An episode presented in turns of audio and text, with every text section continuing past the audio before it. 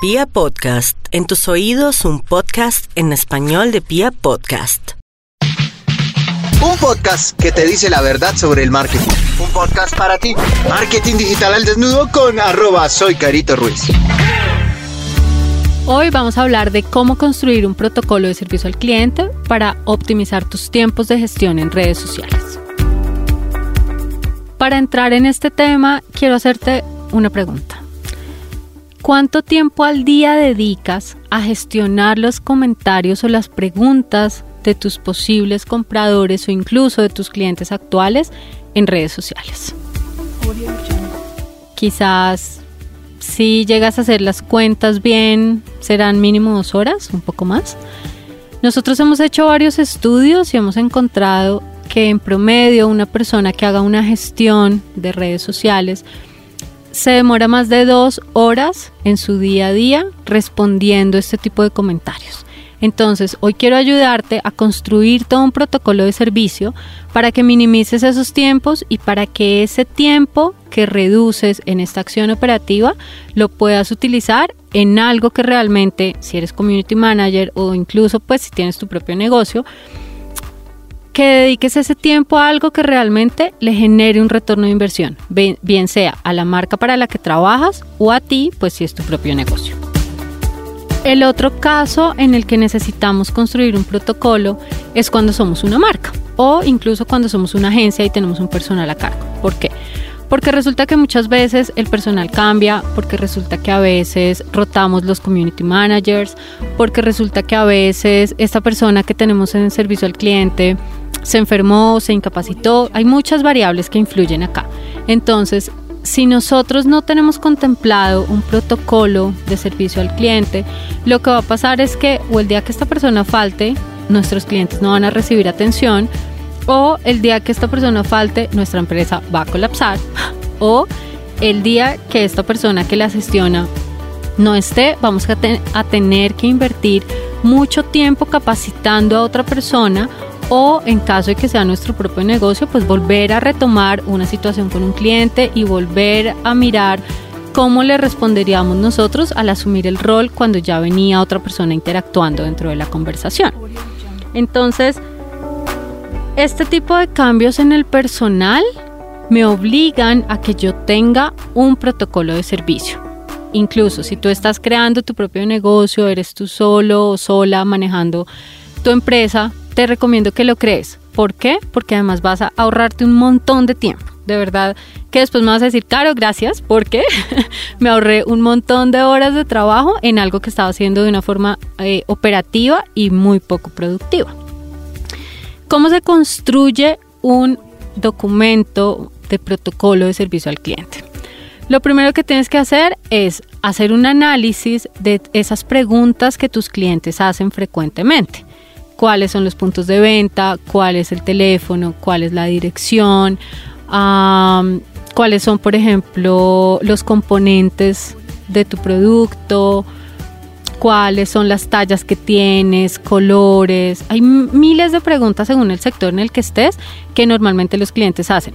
Pero es importante que tengas en cuenta que normalmente un cliente hace, primero, las mismas preguntas y segundo, casi siempre las hacen en el mismo orden, porque el cerebro va procesando la información de la misma manera. Entonces, trata de construir ese protocolo y ese proceso según lo que el usuario pregunte, redáctalas, lo puedes hacer en un blog de notas, en un Word, eh, lo puedes hacer pues directamente como en el celular.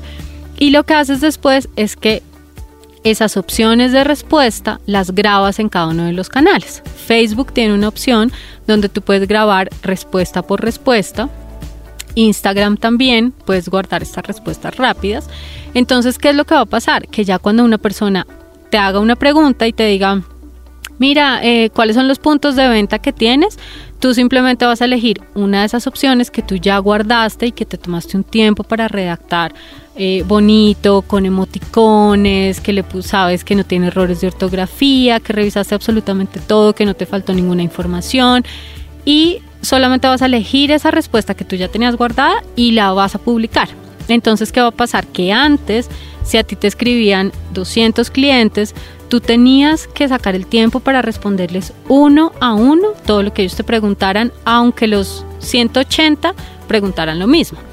Entonces, cuando ya tienes todo este protocolo, lo que va a pasar es que esas 200 que antes te demorabas quizás unas dos horas o cuatro más o menos en responderle a estas 200 personas, lo que va a pasar es que vas a poder responderles en fracciones de menos de 30 segundos. Entonces mira cómo vas a optimizar toda tu gestión comercial, vas a poder empezar a hacer campañas mucho más masivas sin que esto afecte el tiempo de respuesta que va a recibir tu cliente. Lo otro que también evitas teniendo un protocolo de servicio al cliente son los errores de ortografía. Bien sea porque quizás la persona que esté manejando las redes o de pronto tú pues no tiene una muy buena ortografía o porque por el afán de responderle al cliente de una manera rápida eh, se te fue algún error, esto lo vas a evitar por completo con los protocolos, porque ya con ese protocolo, como tú ya tienes la respuesta grabada y ya la revisaste con anterioridad, pues no se te va a ir ningún error de ortografía. Entonces, eso también es uno de los grandes beneficios que tiene construir un protocolo de servicio al cliente para una marca. Lo otro también que es muy frecuente que pase cuando no tenemos un protocolo de servicio es que se nos olvide alguna información. Entonces, un cliente nos dice, oye, mira, es que te quiero comprar una torta, entonces, ¿qué tengo que hacer? Y de pronto yo, si estoy en una reunión o si estoy entregando un pedido de una de las tortas que me hicieron, simplemente le voy a responder como, sí, claro, mira, dime qué diseño quieres y con mucho gusto hacemos el pedido.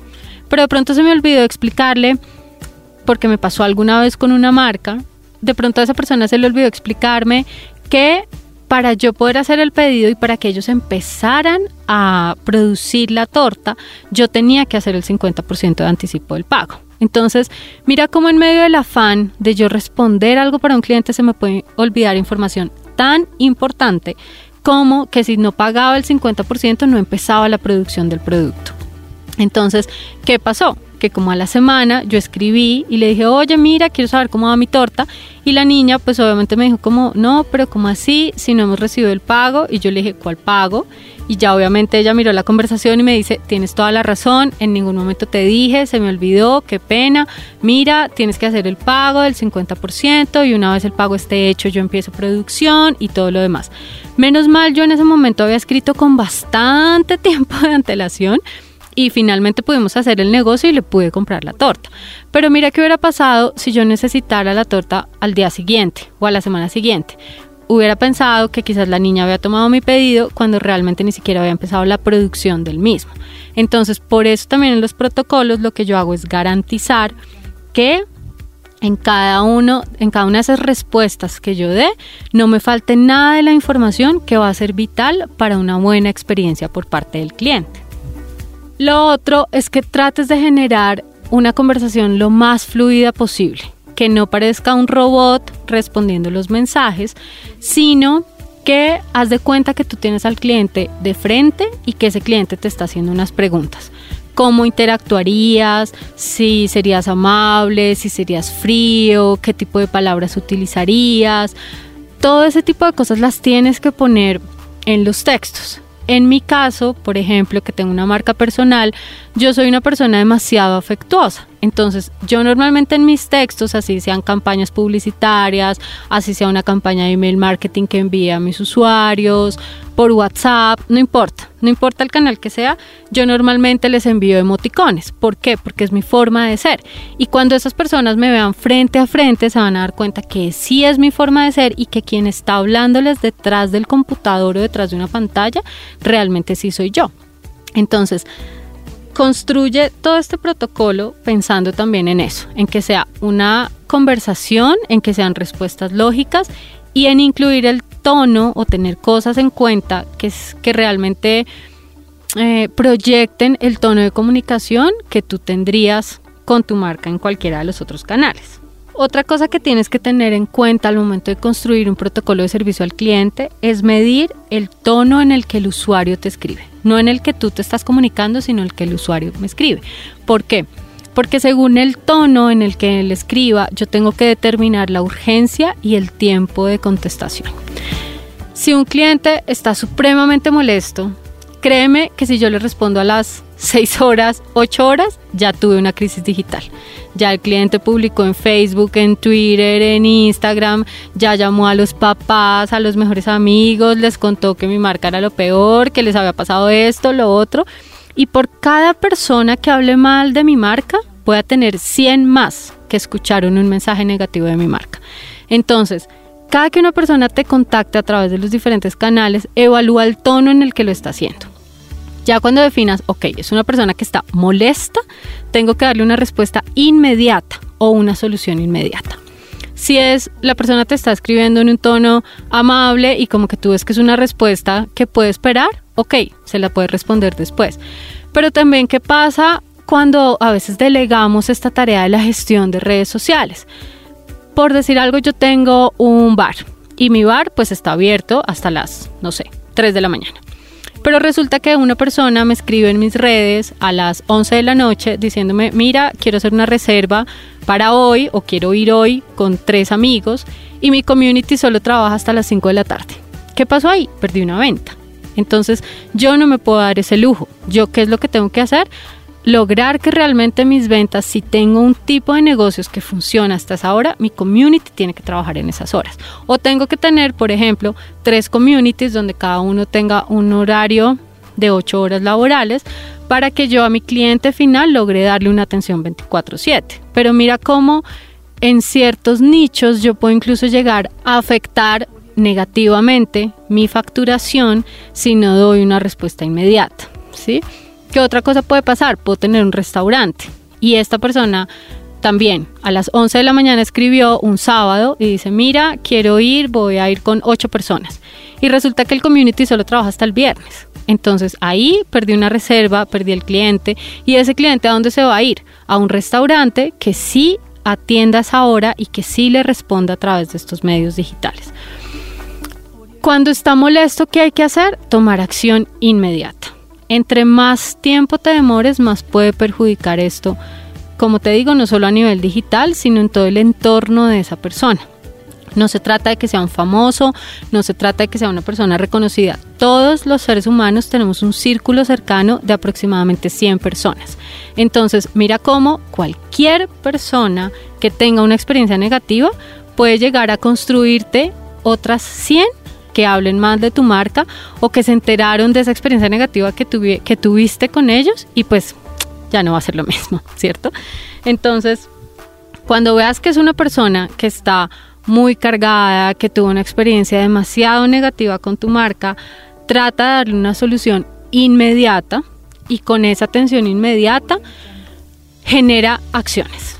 Te voy a dar un ejemplo de cómo manejar o cómo evitar, más bien, una crisis digital cuando una persona un usuario está muy molesto con alguna situación que fue culpa nuestra o de nuestra marca. En algún momento yo tuve un cliente con el que tuvimos una situación eh, similar que te la voy a compartir para que puedas aprender de esta experiencia y mirar cómo como marcas al tener un protocolo de acción podemos actuar rápidamente. Y era una marca que vendía pisos. Resulta que esta marca un cliente compró, compró su piso, le habían dicho, por decirte algo, se lo vamos a instalar el sábado. Y el sábado llegó el instalador y hubo varios errores, porque resulta que habían tomado la medida mal, entonces eh, no, pues cuando fueron a instalarlo, obviamente faltaba piso.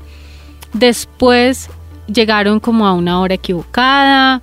Bueno, digamos que el cliente tuvo bastante bastantes contratiempos y bastantes malas experiencias en un solo momento. Él ya había comprado. Él ya había comprado, había tenido otros momentos con nuestra marca de forma satisfactoria, pero en el proceso de la instalación su experiencia fue totalmente desagradable. Esta persona que hizo empezó a escribirnos por las redes sociales, empezó a escribir por Facebook, empezó a escribir por Instagram, por Twitter, diciendo pues que le parecía el colmo, además que le habían dicho otro precio, bueno, empezó a quejarse de esto. ¿Qué pasó? Que nosotros tan pronto vimos el primer comentario de él, lo llamamos, le pedimos sus datos, esta persona nos envió su celular, lo llamamos inmediatamente, esto era un fin de semana, no recuerdo si era un sábado o domingo, pero digamos que no eran horas laborales ni de la parte administrativa de la compañía, ni de la parte de comunicaciones, pero pues teníamos que resolverlo de forma inmediata. Llamo yo a la persona y le digo, mira, necesito saber tu caso, cuéntame qué fue lo que pasó y qué es lo que te tiene tan molesto. Y el cliente nos cuenta y nos dice, miren, me pasó esto, esto, esto, esto, él se desahogó, duró un montón de tiempo, eh, expresando todos sus sentimientos y todas las insatisfacciones que había tenido con respecto al servicio. Y la respuesta que yo le dije, que yo le di fue, tienes toda la razón. Tienes toda la razón. Primero que todo, por parte de la empresa te pido disculpas. Esto no tenía por qué haber pasado. No soy yo quien puede darte una solución inmediata, pero sí soy yo quien puede transmitir esto a la persona que te puede dar una solución inmediata. Voy a hablar con el gerente, déjame ya hablo con él, le cuento tu caso y en menos de 10 minutos te estamos dando una respuesta. Esta persona me dijo, ok, voy a esperar Efectivamente, ¿qué hice? Me comuniqué con el gerente, le conté la situación y acto a seguir, ¿cuál fue? Que el mismo gerente le solucionó el problema a él. Entonces, el mismo gerente dijo, ok, tiene toda la razón, fue una falla en mi equipo de trabajo.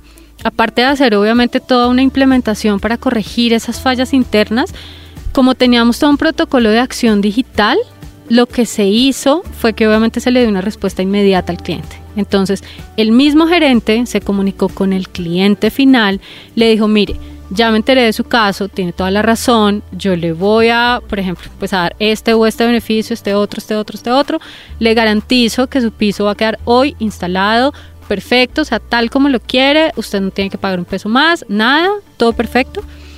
Y miren que esta persona, aunque nos había escrito por su molestia, claro, cuando uno lo escuchaba uno entendía realmente por qué su nivel de molestia era tan alto, cuando eh, nosotros le dimos una solución tan rápida a este usuario, él solito, sin que nosotros se lo dijéramos, él empezó a borrar los contenidos o los comentarios que había hecho en nuestras publicaciones de Facebook.